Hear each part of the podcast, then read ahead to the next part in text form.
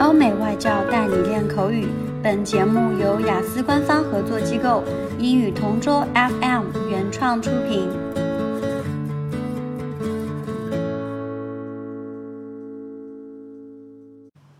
Describe a practical skill you learned. I've picked up lots of important practical skills and abilities over the years, but probably the most important skill I learned recently was learning to drive. I learned to drive while I was in my hometown between semesters at university a couple of years ago. I decided to go back to my hometown to learn to drive because it's a small, quiet town with roads that I know well. I remember thinking that this would make learning to drive much easier, but after getting behind the wheel and driving around for a while, I realized that it was still going to be quite a challenge.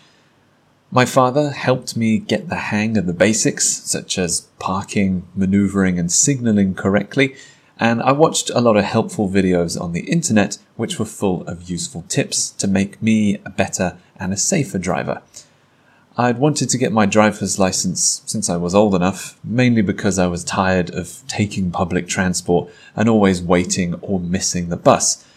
I would have learnt to drive a lot earlier, but I never had the time to practice for an extended period. After around three weeks of practicing almost every day, I finally managed to pass my driving test the first time. I owe a lot to my father helping me hone my new skills and if I need to learn another skill in the future, I'll definitely ask my dad for help again. OK，今天的 Part Two 口语话题到此结束。